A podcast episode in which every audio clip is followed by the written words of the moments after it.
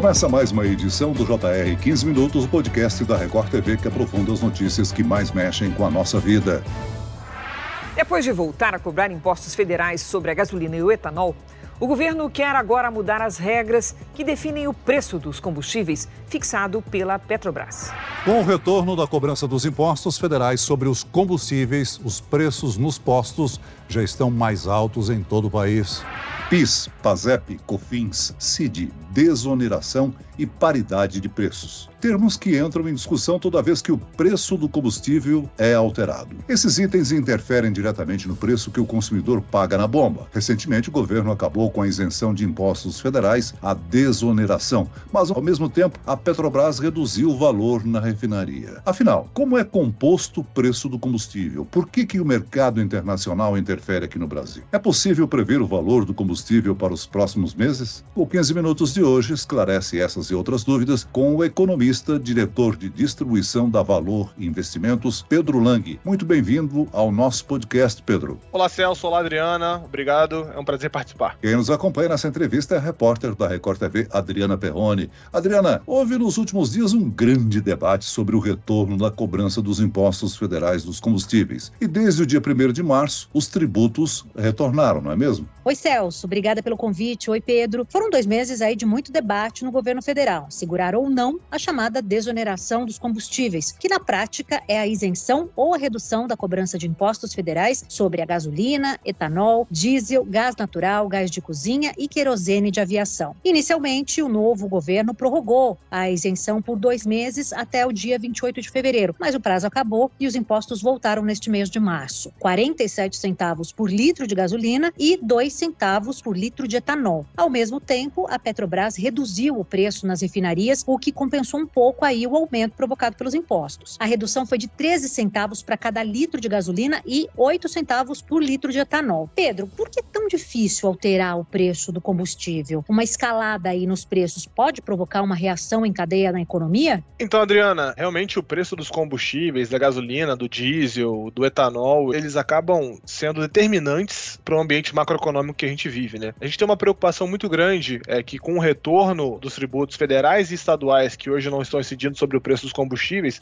a pressão inflacionária que, que volta a ser exercida na economia possa justificar e possa fortalecer ainda mais a tese do Banco Central de manter os juros mais altos. Então existe sim uma preocupação muito grande com, com relação à volta da oneração, né, a volta da cobrança desses impostos, o aumento no preço da gasolina e os efeitos em cadeia que a gente tem desses aumentos nos preços dos combustíveis, nos produtos que a gente acaba consumindo no nosso dia a dia. E é sim muito difícil alterar o preço para baixo, ainda mais um cenário em que a commodity, que o petróleo, ele opera em alta já há alguns meses, já mais do que 12 meses, na verdade. É, então, realmente, a gente tem tido que ser criativo aqui para poder lidar com essa situação e, e, realmente, preço na bomba, ele não tem cara de que vai ceder, pelo menos no curto prazo. Ô Pedro, por que, que o imposto maior é cobrado em cima da gasolina e o etanol recebeu uma taxa menor? Por que essa escolha? Quando a gente olha para o etanol em relação aos outros combustíveis, principalmente o diesel e a gasolina, a gente percebe que o etanol ele é um combustível muito mais limpo. O governo, com, com essa cabeça de uma agenda de descarbonização, pensando uma agenda um pouco mais pró-meio ambiente, decidiu diminuir a, tributação relativa dos combustíveis que tem como base o etanol em relação aos outros combustíveis, como uma maneira de estimular o consumo desses combustíveis e, e mais do que isso, né? Estimular a indústria a se preparar para utilizar mais os carros flex, ou até mesmo os carros que são movido exclusivamente a etanol. Obviamente, você diminuir a tributação relativa do etanol com os outros combustíveis é uma renúncia fiscal. Em algum momento vai ter que ser compensada ou por um aumento nesses outros combustíveis, até para desestimular, é, ou então em outras fontes de receita que o governo tem à disposição. Impostos federais, custos de extração, de distribuição, de venda.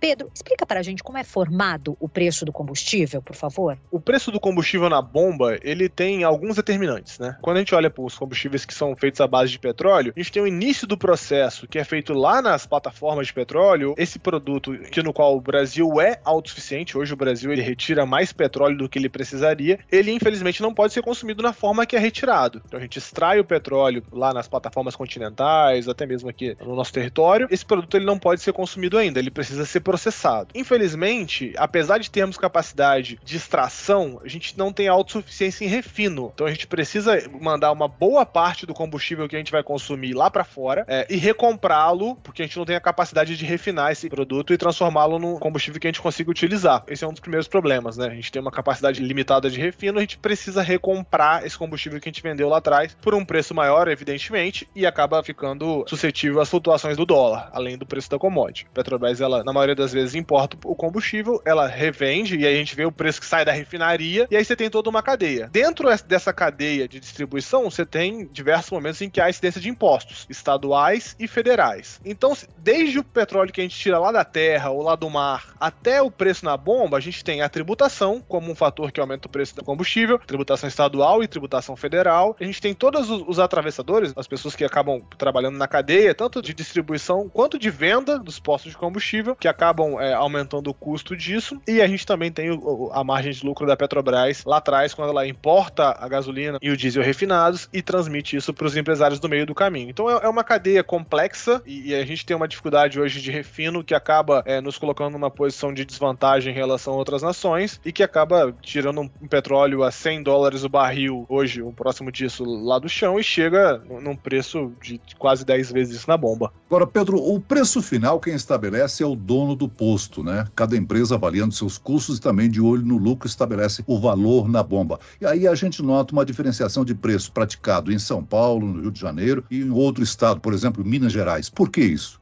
Primeiro, a gente tem que avaliar a distância desse posto em relação à unidade de refinaria que está sendo comprado combustível. Então você tem o frete é, que é cobrado entre um lugar e o outro. É, é mais comum em locais mais longe ou, ou, locais de difícil acesso o preço do combustível ser maior. Um outro ponto que é muito importante, Celso, a relação entre oferta e demanda, a relação competitiva, número de postos na cidade, o número de empresários na cidade. Isso acaba é, é puxando o preço para baixo, né? Uma oferta maior do produto acaba beneficiando dos consumidores, mas acima de tudo, a distância entre o local que a gente está consumindo e o local onde o produto ele foi comprado. E em alguns lugares a gente acaba vendo também um, um aumento ou uma diminuição sistêmica, né? Tem estados que são recorrentemente mais baratos, e aí talvez por conta do ICMS, que agora, enfim, a discussão voltou à, tona, né? Que o estado ele tem a, a autonomia para poder definir qual é a alíquota que ele vai cobrar, isso acaba atrapalhando ou ajudando no preço da bomba, mas acima de tudo, o padrão competitivo que aquele local tem, né? Por exemplo, a gasolina no Rio de Janeiro é mais cara do que a gasolina em São Paulo, mesmo se a gente desconsiderar a questão tributária. Então é, acaba tendo um componente também, vamos dizer assim, cultural do local que a gente está comentando. Pedro, com o fim da desoneração, o governo federal vai arrecadar aí quase 29 bilhões de reais só nesse ano, 2023. No ano passado, junto com a isenção de impostos federais, que já acabaram, houve também aí uma limitação da cobrança do ICMS, que é um outro imposto, e no máximo 18% por parte dos estados. O ICMS também aumentou para 2023? Ainda não. A gente vê uma pressão, inclusive, que os estados e municípios estão exercendo sobre a União, porque para eles é uma situação muito mais delicada. Os estados e municípios não têm a capacidade, principalmente os estados, né, não têm a capacidade de geração de receita que a União tem através de outras formas. É, tem uma capacidade tributária limitada. Essa desoneração ela acaba afetando muito o orçamento de estados, que acabam dependendo amplamente do, do, do repasse da União. Então, ainda não vemos na maioria dos estados brasileiros o retorno do ICMS. Então, o Ministério de Minas Energia decidiu voltar com uma parte do tributo que foi retirado, inclusive considerando que, muito provavelmente, os estados e municípios voltarão a cobrar a alíquota de ICMS que haviam deixado de cobrar. Então, muito provavelmente, o, o, combustível que a gente vai ver nas próximas semanas ainda vai, vai subir de preço, porque a gente ainda tem que voltar a ter a alíquota do ICMS. E aí, como você colocou, Adriana, depende de estado para estado, mas a gente ainda não sabe é, em que momento isso vai acontecer. O fato é que o combustível volta hoje para os postos com a reoneração federal e a gente ainda tem que se preparar para o aumento de tributos estaduais que muito provavelmente vão vir na sequência. Agora, Pedro, a gente tem refinaria no Rio de Janeiro, a de Manguinhos, em Duque de Caxias, a gente tem a refinaria em Paulínia. O que, que elas refinam? Refinam exatamente o que a gente compra: gasolina, diesel. O grande ponto é que a gente não tem a menor capacidade de atender a toda a demanda de combustível apenas com essas refinarias. Outro ponto que sempre está em discussão, Pedro, em relação ao combustível é a política de paridade de preços da Petrobras, que foi adotada pela empresa lá em 2016. Como é esse processo?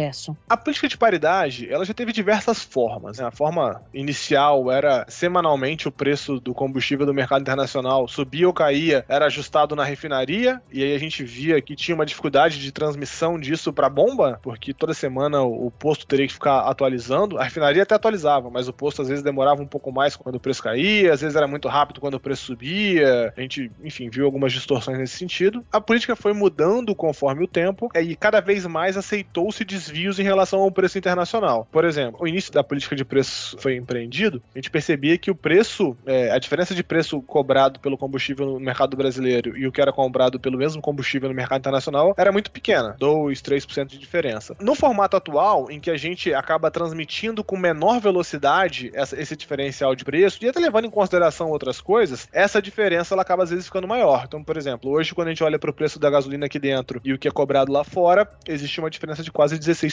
Então, a Petrobras ela preferiu segurar esses repasses é, quando o preço do petróleo caiu e até em alguns momentos em que o preço do petróleo subiu também, ela preferiu segurar o repasse. Então, eu diria que a, a política de preço atual ela ainda segue a paridade de preço entre o, o combustível no mercado interno e o mercado externo, só que com um hiato temporal é, para poder fazer com que os agentes econômicos possam se preparar. Isso acaba suavizando a, a mudança de preço e, enfim, mantendo com que os agentes tenham mais tempo para poder agir com essas informações. E a política ela segue é, pautando o preço do combustível no mercado brasileiro com o preço que a gente paga por esse combustível quando importa ele já refinado. A Petrobras anunciou que vai levar para a Assembleia Geral de Acionistas, prevista para o dia 27 de abril, a proposta de pagamento de dividendos no valor de quase R$ 2,75 por ação. Um total de 35,8 bilhões de reais. Como é que funciona essa divisão de lucros, Pedro? Uma parte vai para o próprio governo, que é o maior acionista, não? Exato. O principal beneficiário da distribuição de dividendos da Petrobras é o próprio governo, né?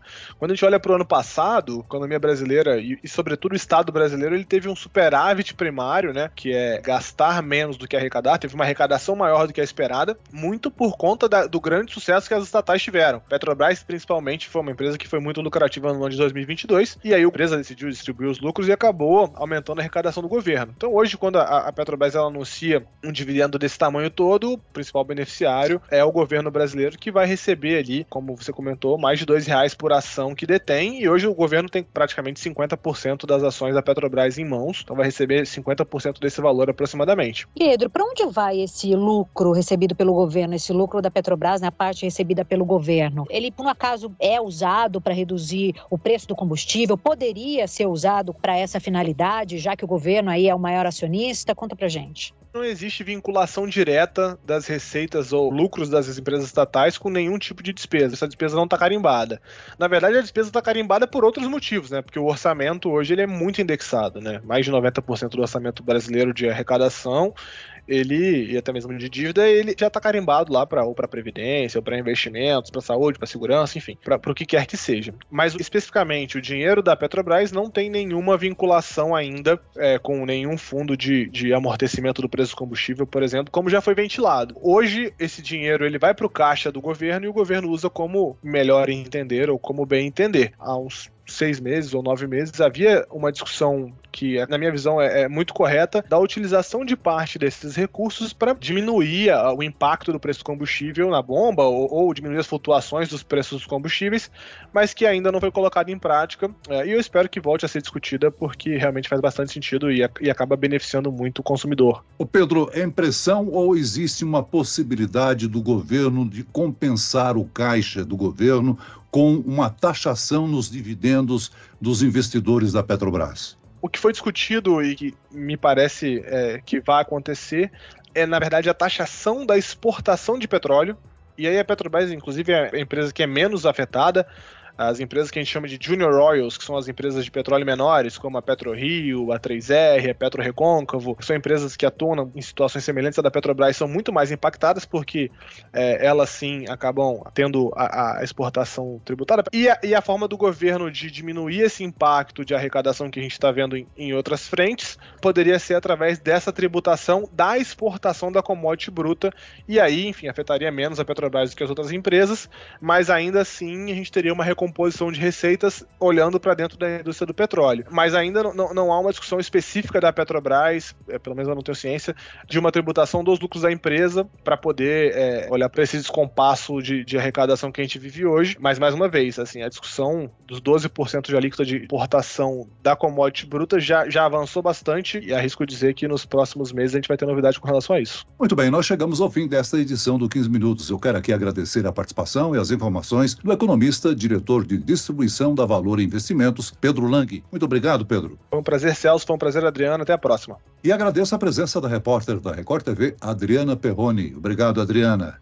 Eu que agradeço, Celso, pelo convite, pela participação e obrigada, Pedro. Um abraço. Esse podcast contou com a produção de David Bezerra e dos estagiários Fernando Russo, Lucas Brito e Cátia Brazão. Sonoplastia de Marcos Vinícius. Coordenação de conteúdo Edvaldo Nunes e Denis Almeida. Direção editorial Tiago Contreira. Vice-presidente de jornalismo Antônio Guerreiro. E eu, Celso Freitas, te aguardo no próximo episódio. Até lá.